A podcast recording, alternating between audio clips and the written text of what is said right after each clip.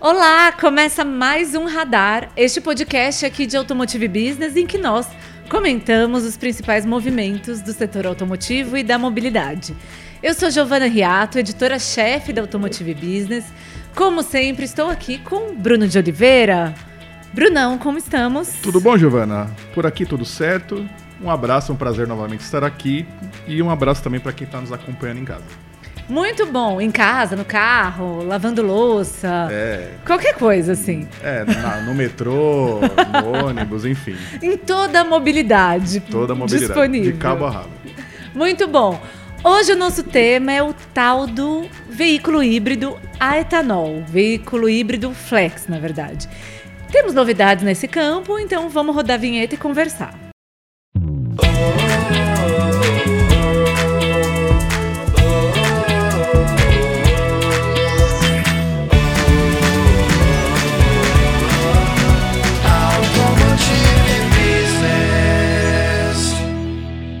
Então, tivemos duas empresas, uma enorme, né, a líder no Brasil, a fabricante líder no Brasil, a Stellantis, que anunciou uma movimentação rumo ao veículo híbrido flex, que eles vinham prometendo há muito tempo, a Stellantis, e a Renault também. E você esteve nesses dois momentos, né, Bruno? Conta o que a gente pode esperar, é, qual é o horizonte? Vamos falar de cronograma? Cronograma, vamos lá. Bom, é, como você falou, a Stellantis e a Renault é, anunciaram que terão é, uma linha de produtos no Brasil equipado, é, equipados com motor híbrido flex. Uma lista que até então só contava com a Toyota, que já vende já há algum, algum tempo o, o Corolla Cross com, essa, com esse tipo de motor. E além da, dessa novidade, né, para essas duas empresas especificamente, eu acho que a gente poderia abordar aqui hoje algo que é muito importante, que é a transformação que isso vai provocar no mercado. Isso em termos de fornecedores, isso em termos de até de é, oferta de combustível, uma série de fatores que, assim, o que a gente poderia começar falando? Vamos falar de fornecedores, vamos falar do, da oferta do combustível. Eu acho que a gente pode falar de combustível, porque vamos começar do consumidor para trás, assim, Do consumidor né? para trás, vamos lá, né? Então, é, a partir do momento que, que a hibridização chega, né, a, a realidade, né, do, do mercado brasileiro, a, novamente com a adição agora da lista da Renault e da Stellantis, é, fica aquela conversa de que ah, é, será que o consumidor vai, vai usar o etanol nesse motor apenas? Será que ele vai usar só gasolina? Porque se usar só gasolina, é, de, de, alguma forma é mantido ainda um certo nível de emissões de CO2 que não é, não é desejável, pelo menos não faz parte do discurso das empresas. Né? Sim, essa vantagem ambiental se perde completamente. Isso, o híbrido flex, além da questão da transição, né, é, mais, entre aspas, viável rumo à eletrificação no futuro, ela surge também num, é, com base no argumento de que se vai melhorar o nível de emissões do país, né? Então fica ainda fica essa conversa, ah, e agora, né? Será que com, com, esse, com esse novo tipo de veículo, esse novo tipo de motorização, será que finalmente o, o etanol vai ter vez na bomba, enfim, o, o, consumidor vai escolher? Pode ser que sim, mas tem gente que acha que não, que a, vai acontecer a mesma coisa que acontece com o Flex hoje, né, com motor a, a combustão, enfim.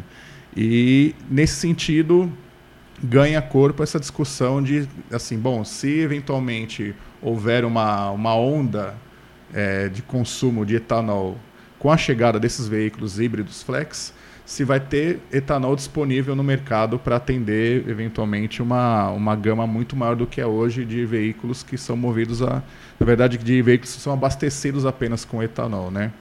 Então acho que isso é uma coisa que, tem, que a gente tem que acompanhar daqui para frente, para ver se de fato, com a chegada desses veículos, com essa, com, a, é, com essa mensagem que vem junto com eles de descarbonização, de que o consumidor vai ter que também estar dentro desse, desse, desse universo, não é uma coisa só que hoje está restrito às empresas. Não, as empresas precisam produzir veículos que emitam menos. Então, acho que o consumidor está chegando também agora para essa discussão.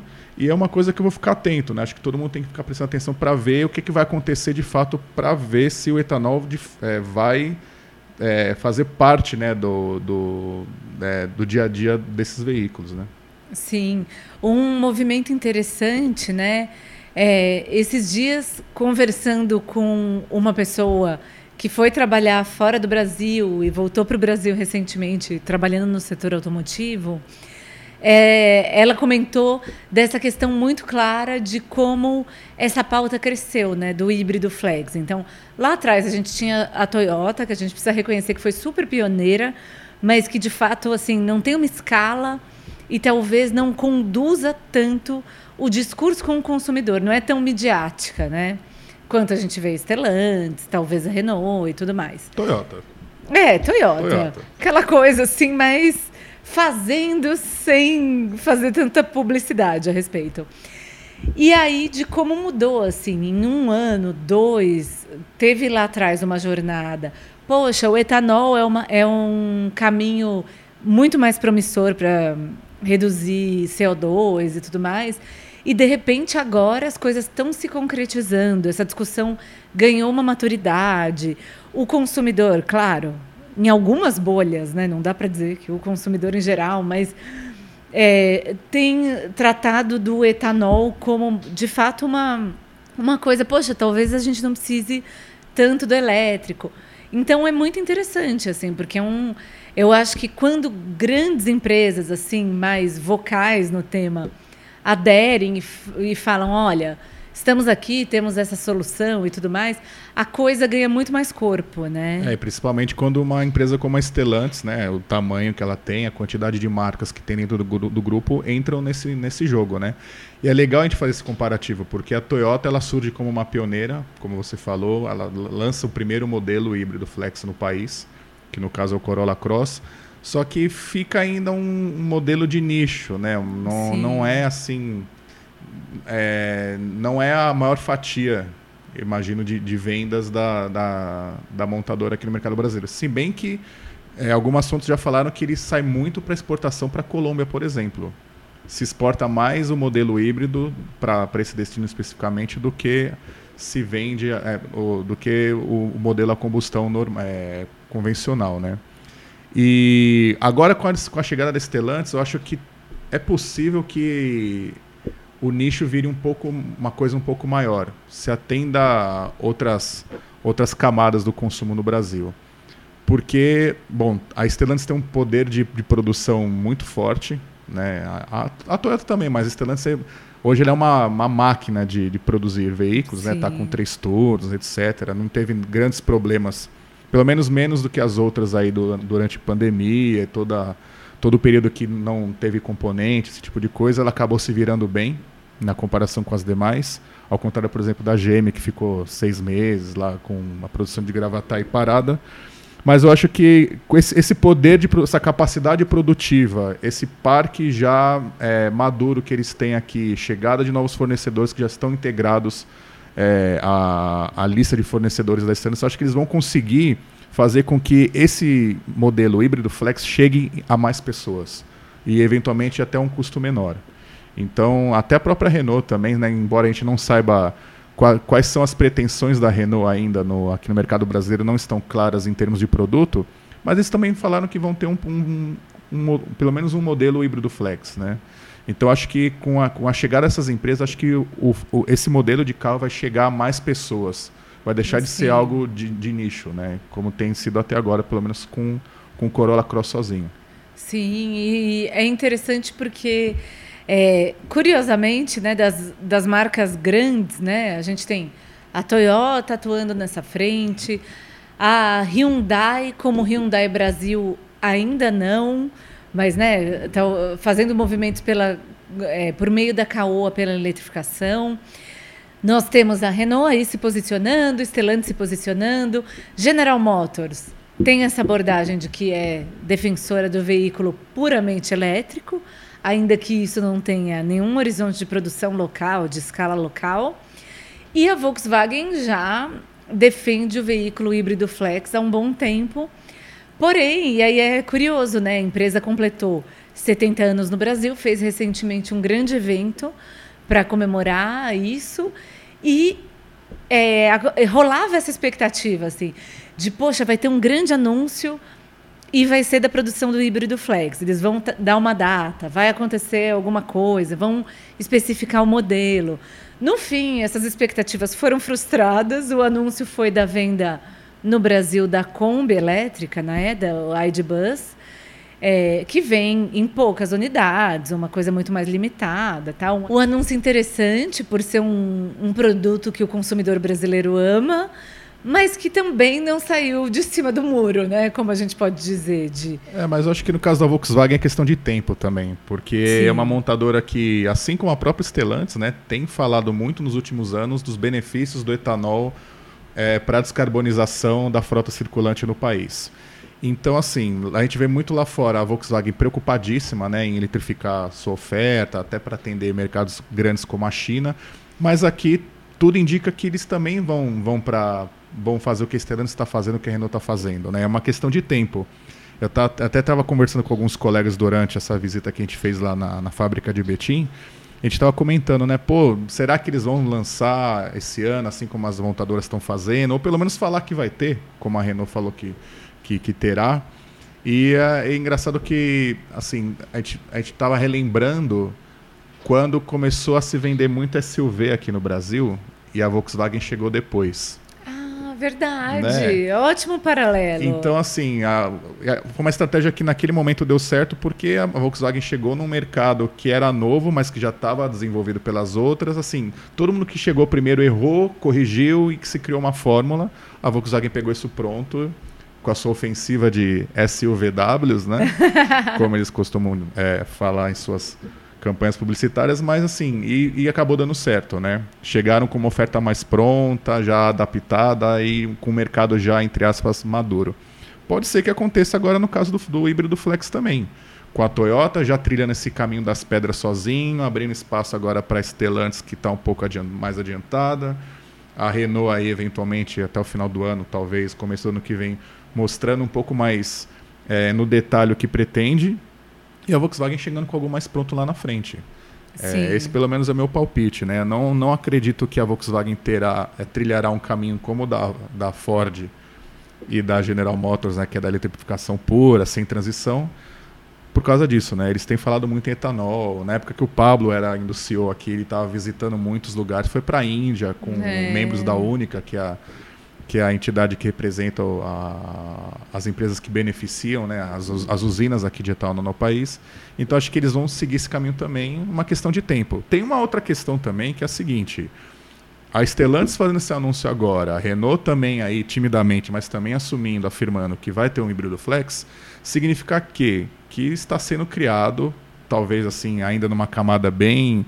É, uma camada escondida dos nossos olhos, mas está sendo criado um, todo um ambiente regulatório para poder receber esses veículos e eventualmente conceder incentivos, etc. Né?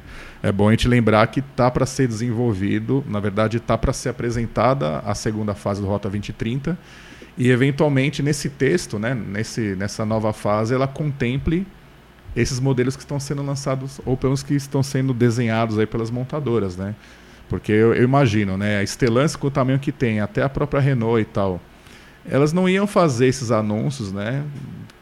Com base num, num cenário que é, é, é incerto. Né? Então, talvez já esteja bem avançado. Estive até conversando hoje com, com, uma, com uma fonte da Anfávia sobre isso, né? Está sendo criada alguma coisa? Como é que está a segunda fase do Rota 2030? Ele falou, cara, assim, o governo está trabalhando em cima disso. Tem toda uma sinalização de que a próxima fase vai, de fato, abordar é, nível de emissões mais é, é, rigoroso do que estava sendo feito até agora. E esses híbridos que estão sendo lançados, eles vão viabilizar com que esses novos modelos que vão ser lançados atendam essas necessidades, essas exigências do, do texto, do, do rota. Né? Então, eu acho que é isso. Eu acho que a, a Volkswagen vai aparecer um pouquinho mais para frente e está se criando um, um ambiente regulatório que vai contemplar esses modelos.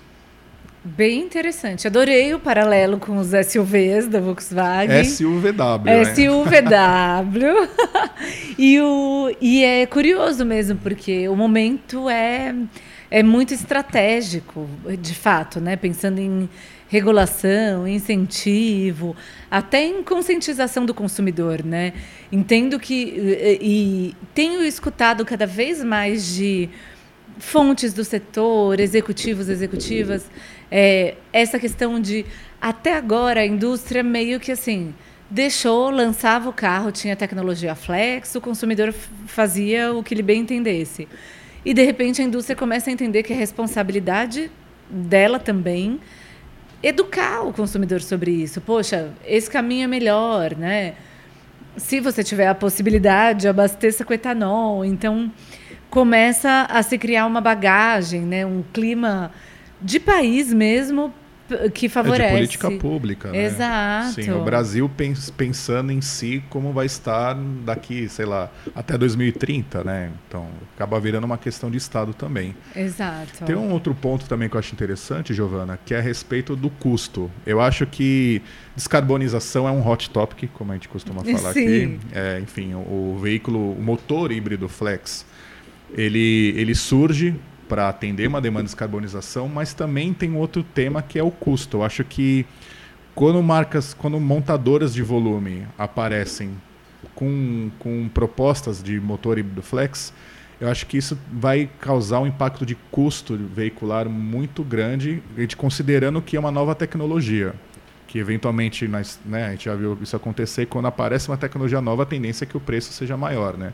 Eu acho que talvez seja o, o contrário, assim, ou, assim não, vai, não é que o, o veículo vai ser mais barato na comparação com a combustão convencional mas ele não vai subir tanto o preço. Né? Tanto é que até o próprio Antônio Filosa, que é o CEO da Stellantis, ele falou que a hibridização na Stellantis vai começar pelos modelos de volume. E o que, que seria o modelo de volume da Stellantis? Né? Poderia ser o Mob? Por que não? Sim. Poderia ser o Argo? Poderia ser o Pulse? O Peugeot 208?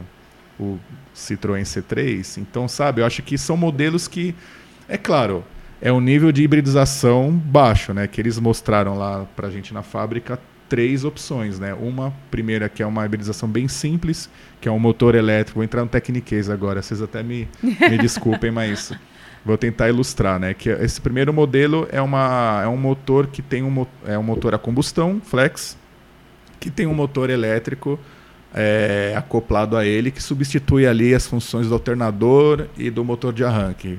Isso na prática significa, não é que a roda do veículo, do automóvel, ela vai ser movimentada por esse motor elétrico. Sim. Não, vai, ela, esse motor elétrico vai auxiliar o motor a emitir menos, é, é, menos poluentes, porque ele vai substituir ali o alternador e o motor de arranque. Então, naquele, na partida do veículo, uhum. que, que, dizem que é onde tem uma, um nível de emissões muito alto, aqueles primeiros dois minutos de ignição, como os engenheiros falam, o motor elétrico ele vai auxiliar nesse momento ao veículo emitir menos é, é, material particulado.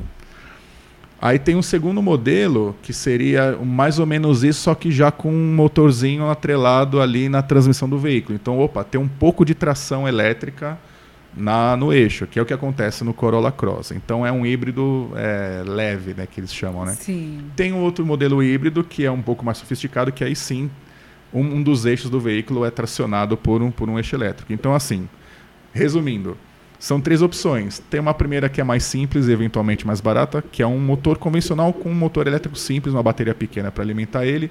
E isso, com certeza, pode ser aplicável no modelo de, de entrada, para não elevar tanto o custo dele. E aí os outros dois vão escalando aí, sei lá, Compass, Renegade, Fastback, enfim.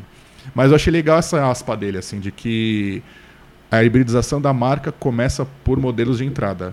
Isso significa que assim já não, não é um olhar de nicho é, para o mercado. Por exemplo, como as chinesas estão chegando aí com, com um veículo elétrico na alta gama. Não, a gente vai vender carro a 200 mil, a 300 mil, e é esse público que a gente quer atender. Não. Estamos falando de, de uma pequena eletrificação, uma transição que ainda usa, usa o motor a combustão, chegando é, nas pessoas que, que compõem ali a maior, a maior grupo né, de consumidores do país, que é o extrato de classe C, etc. Né? Sim. Então acho que isso é importante. É uma ruptura que causa no mercado. O veículo que tem algum tipo de eletrificação, ele passa a ser acessível. Né? Uhum. Sim, eu acho bem interessante porque no fundo acaba puxando toda a indústria para essa direção, né? Apesar da gente já ter até uma movimentação de veículos elétricos importados mais baratos, que a gente vê aí o BYD Dolphin pressionando os preços para baixo, mas é curioso e tira até um argumento muito presente em algumas empresas que defendem é, que o caminho é só a eletrificação, que é que o híbrido teria uma ineficiência até de custo, por exigir dois sistemas e tudo mais. É complicado porque tem estudos que mostram que o preço da bateria do veículo elétrico ela, ele ia cair ao longo, ia cair gradualmente ao longo dos anos, né? É, se a gente considerar que o, o valor da, da, bateria de um veículo elétrico é, é muito alto, é quase é mais do que a metade do valor do venal do veículo, isso é um dado interessante. Então a grande expectativa era essa, né? Bom, o veículo elétrico hoje, 100% elétrico hoje, é uma coisa que ainda é difícil, que é cara, etc., mas vai ficar barato porque o preço dos componentes vão ficar mais baratos ao, ao longo dos anos e isso vai, vai massificar o veículo. Não é o que está acontecendo. E a, gente, e a gente sabe que né, já se vende veículo elétrico há muito tempo já. Já era para estar tá caindo esse preço e isso não está acontecendo. Então, diante disso, o, o, o, híbrido ele aparece como uma alternativa, de novo, de descarbonização, porque ele sim ajuda, e assim, é bom contextualizar, né? Ele aparece como uma alternativa de descarbonização em países que têm uma matriz energética similar à do Brasil, que não é ah. É, não é, é, não é carvão. Não é carvão, não é. Quer dizer, a gente até tem lá uma é, participação. Não, que assim, que não seja majoritariamente né, fóssil, Sim, né? Sim, exato. Então, assim, acho que isso, o, o, o híbrido ele aparece dentro desse, desse cenário como uma, uma alternativa do ponto de vista de custo, de benefício de descarbonização, muito mais vantajoso do que o, o elétrico, né? Exato. É curioso, porque por muito tempo, acho que teve esse, esse movimento né? Ouvimos muito. O preço das baterias de veículos elétricos vai cair conforme tiver uma economia de escala. Que ok, né? Deixar de ser um produto de nicho para ter lá. Mas ao mesmo tempo, em paralelo, que tipo no capitalismo? Qual matéria-prima ou produto diminui o preço conforme a demanda aumenta? Então, também eu acho que a gente entrou, ok, economia de escala chegou, mas a gente percebeu que tem oferta e demanda, como Não, qualquer questão. Mas né? acho que tem uma diferença, né? Pegando esse exemplo que você citou, olha, qual produto que a partir do crescimento da demanda o preço caiu? Mas assim, é, nesse caso é o custo para se produzir o veículo que está pegando. Porque assim, o, o, o, o veículo elétrico, para montador, ele ainda é caro para ser produzido. Por causa disso, que bateria Sim. é uma coisa complexa.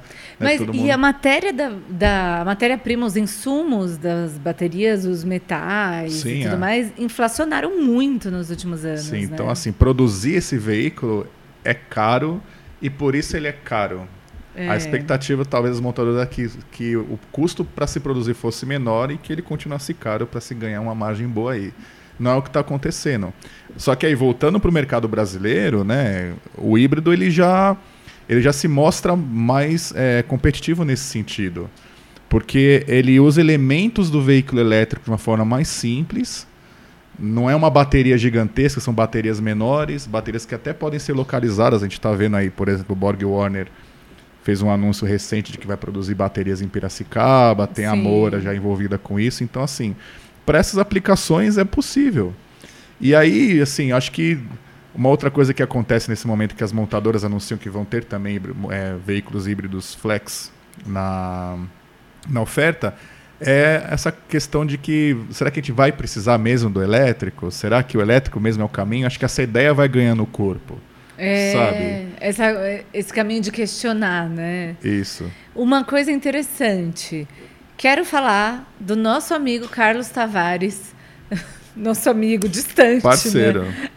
Falei com ele ontem. Que é o CEO global da Stellantis, o super poderoso da Stellantis, que falou, essa semana a gente deu até uma, até uma nota, ele deu entrevistas lá fora falando sobre essa questão de que o carro elétrico não é um carro para todo mundo.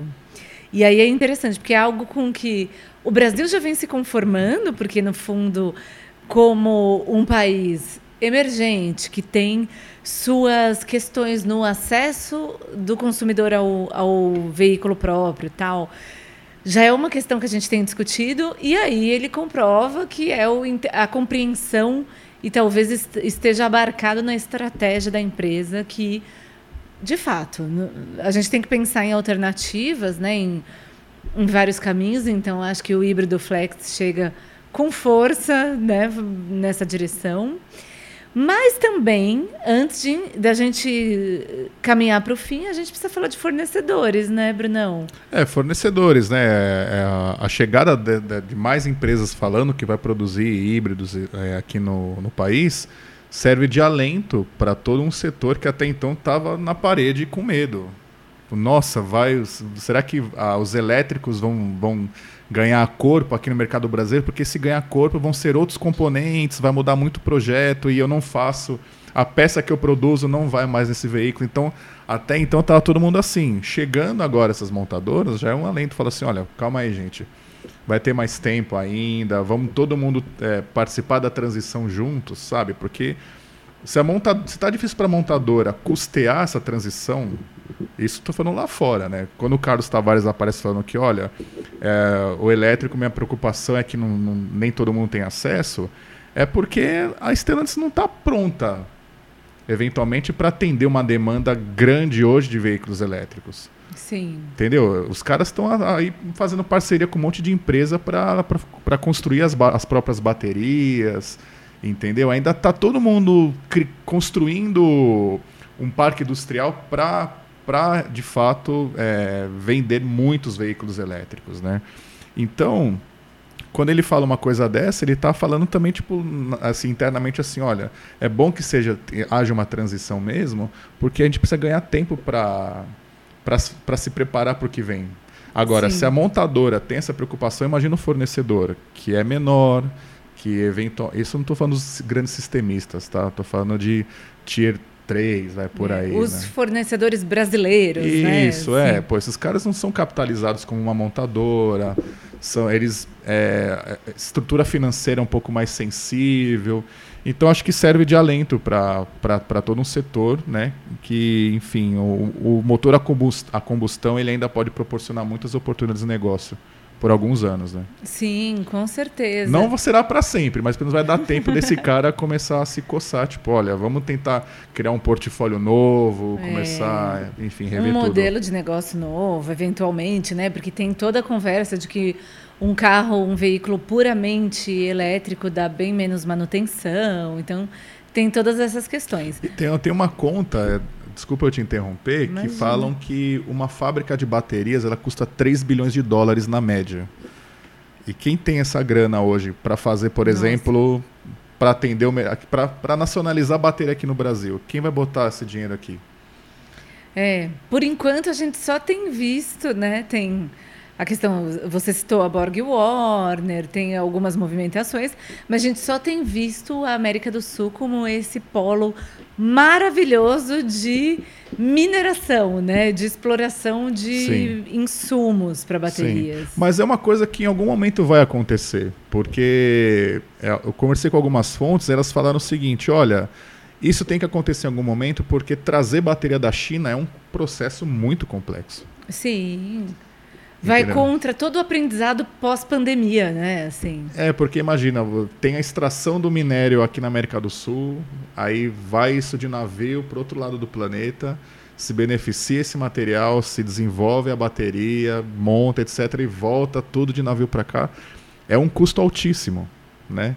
Então, assim, a localização um dia tem que acontecer, mas não vai acontecer agora, como a gente, como está acontecendo na Europa, nos Estados Unidos, por exemplo, né? Enfim, Muito na China, bom. né? E aí, falando de fornecedores ainda, uma coisa que você não citou, mas que eu me apeguei quando a gente conversou, é que o Filosa, é, CEO da Stellantis aqui na região da América Latina, citou a BYD, que tem uma importância, uma empresa chinesa, vir para a região produzindo veículos eletrificados exclusivamente, tudo mais, para o desenvolvimento de fornecedores.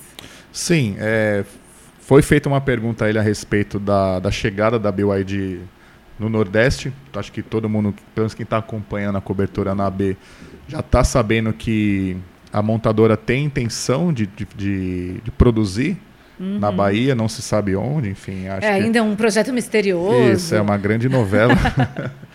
Mas enfim, foi feita a pergunta nesse sentido de, olha, é, o que é que isso provoca né, na operação da Stellantis, que também tem, tem, tem uma operação lá no Nordeste e tal, e ele surpreendeu na resposta. Né? Embora ela seja óbvia, ele surpreendeu, ele disse assim, não, a chegada da BYD é importante para a gente. Ah, mas por quê? Ele falou, não, é um concorrente a mais, é uma empresa que, enfim, comercialmente vai disputar com a gente, isso não vai, não vai será um problema, mas é uma coisa que faz parte do jogo, enfim, vamos ter que ganhar, etc e tal. Mas é importante que ela esteja lá porque ela chega com fornecedores que hoje nós não temos aqui. E que eventualmente hoje, talvez, ele contando, né, que a Stellantis talvez com esses fornecedores aqui, vindo na esteira de uma montadora nova, ele consegue acelerar os projetos que ele tem. Hum. Então, pô, tinha, tinha na gaveta um projeto ali de um veículo XYZ que ia ter uma motorização elétrica, por exemplo. Ah, não vamos lançar agora porque não tem ninguém aqui no Brasil, na região, que faça.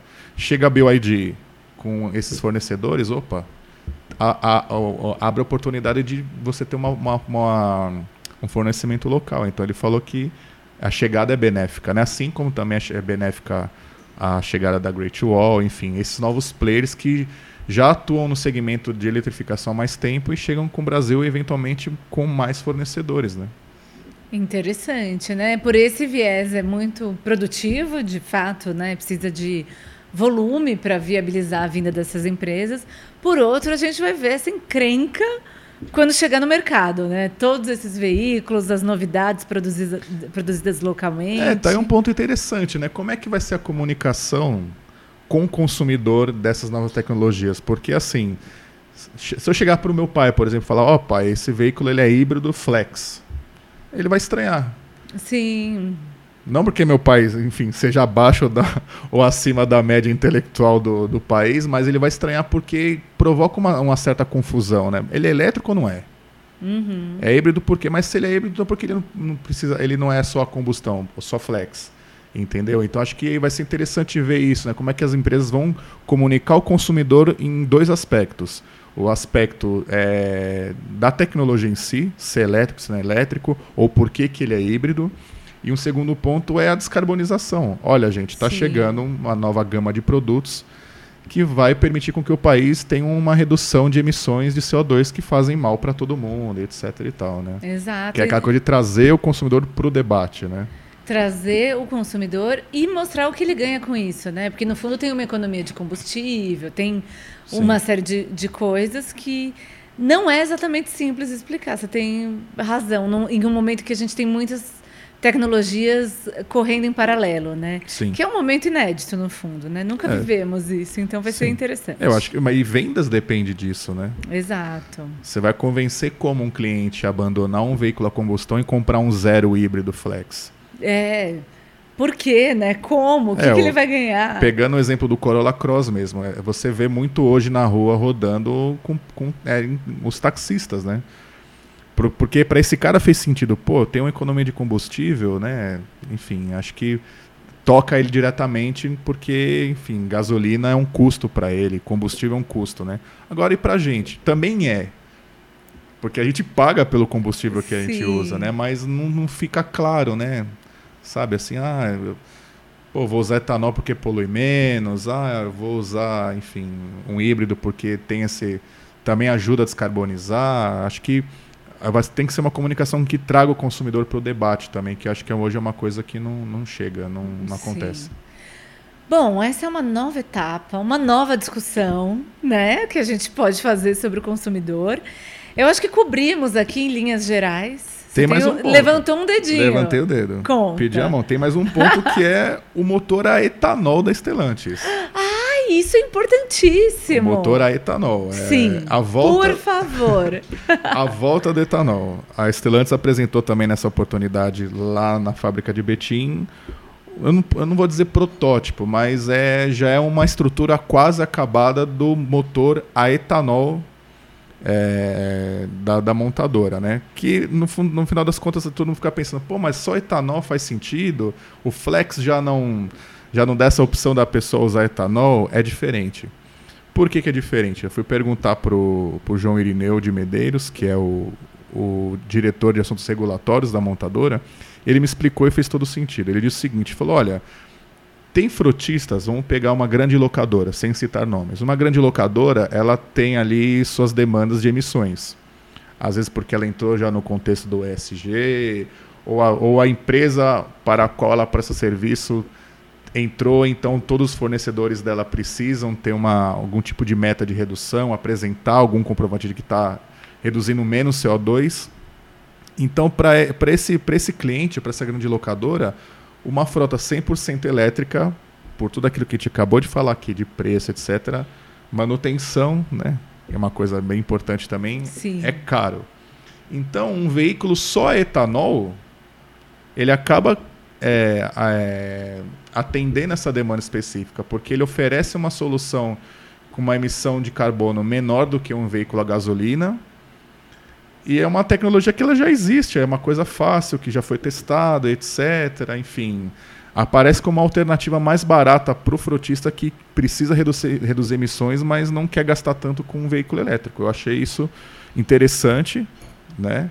E aí tem aquela pergunta, pô, mas é, por que não flex? Daí ele foi bem, bem claro assim na, na ilustração. Ele falou, ó, que garantia que a, a empresa vai ter você entregando um flex para o motorista, ele vai colocar gasolina ou etanol?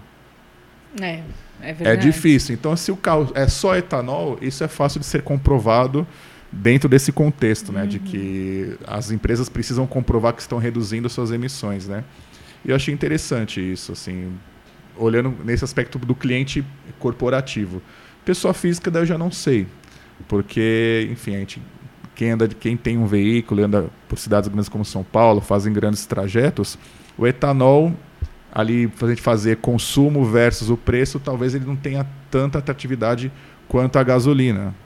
Mas, de novo, será que com um veículo a etanol no mercado não haja uma regulamentação para que o etanol eventualmente tenha algum tipo de, de vantagem, redução de custo, enfim, com mais usinas produzindo é, etanol para atender o mercado automotivo, será que esse preço não vai cair? Enfim, Sim. a ferramenta É. está disponível. Mas é interessante porque aí a Stellantis está mirando prioritariamente esse cliente empresa frotista, né? Sim, que é bom a gente falar que representa 50% das vendas de veículos zero hoje no país. Exato. Não é qualquer assim, não, é, coisinha. não é, não é qualquer, qualquer pequeno volume, não. A gente está falando de grandes volumes. Muito bom. Então, e é interessante isso aí, até, com, isso até converge com alguns debates que eu tenho tido em paralelo, que é de como o setor automotivo, apesar da grande é, participação dos frotistas, dos clientes, é, empresas, ainda produz um veículo que toda a narrativa, todo pensamento de desenvolvimento de produto é para um consumidor final, assim, como nós dois, né? Como a gente comprando nosso carro ali na concessionária, esse uso mais comum de um consumidor final. E, no fundo, o mercado brasileiro mudou muito e mudou muito rápido nesses últimos anos. Sim, Né? está ficando muito parecido com o que está acontecendo já há algum tempo no segmento de caminhões. Sim. Né, que são que vem aí sendo regido por legislações muito é, cada vez mais severas em termos de emissões e o diesel está aí né? Aí o que que foi que, que, é que tem sido feito né? Tem sido criadas tecnologias que é, reduzam as emissões desse motor a diesel mas o, o diesel continua aí. Na- no caso do segmento de leves já é diferente porque existe uma alternativa isso falando de mercado brasileiro. Já existe uma alternativa que é o etanol Sim. Entendeu? Então, assim, eventualmente, para tirar a gasolina de cena, se, é- se esse for o desejo do Brasil enquanto país em algum momento, já dá para fazer. Entendeu? Então, acho que com a chegada de mais montadoras com, com proposta de oferta de veículos movidos a, com motores eh, híbridos flex, a- acho que, um, chega, vai chegar em todo mundo, né? Tem essa questão do custo que a gente comentou aqui, e vai ajudar o país a reduzir as emissões, com certeza. Sim. Perfeito. Vamos encerrando por aqui. Vamos encerrando. Para não deixar nossa audiência cansada. Esse é meu maior medo. A gente precisa ser sempre assim. É, muito bom. Eu acho que fica um- uma série de ganchos aí para a gente seguir com outras discussões. Mas é isso, né, Brunão? É isso, Giovana. Aproveitando aqui a deixa, te mando um abraço mais uma vez a quem está nos Muito acompanhando obrigada. e até uma próxima. Muito bem, antes de encerrar, assunto que não falamos aqui, A ABX 23 Automotive Business Experience, dia 20 de setembro, no São Paulo Expo, aqui em São Paulo, o antigo Centro de Exposições Imigrantes. A gente vai falar desse tema, vamos falar de uma série de outros temas. São oito palcos de conteúdos simultâneos, são mais de 150 palestrantes. E aí você que, tá, que nos acompanha, que é aqui parte da nossa comunidade, precisa estar tá lá com a gente para movimentar, acompanhar os assuntos, também se conectar, fazer seu networking. E as inscrições estão super abertas. abx23.com.br fica o convite e a dica para que você acesse lá e veja as novidades. E é isso, a gente vai ficando por aqui. Muito obrigada pela sua audiência, por estar aqui com a gente. Nos vemos no próximo. O Radar é uma produção da Automotive Business. Eu sou Giovana Riato. Eu sou o Bruno de Oliveira. A edição é do Marcos Ambroselli, a direção de arte é do Luiz Prado e a trilha sonora do Chibruski, Guilherme Schildberg. Até o próximo!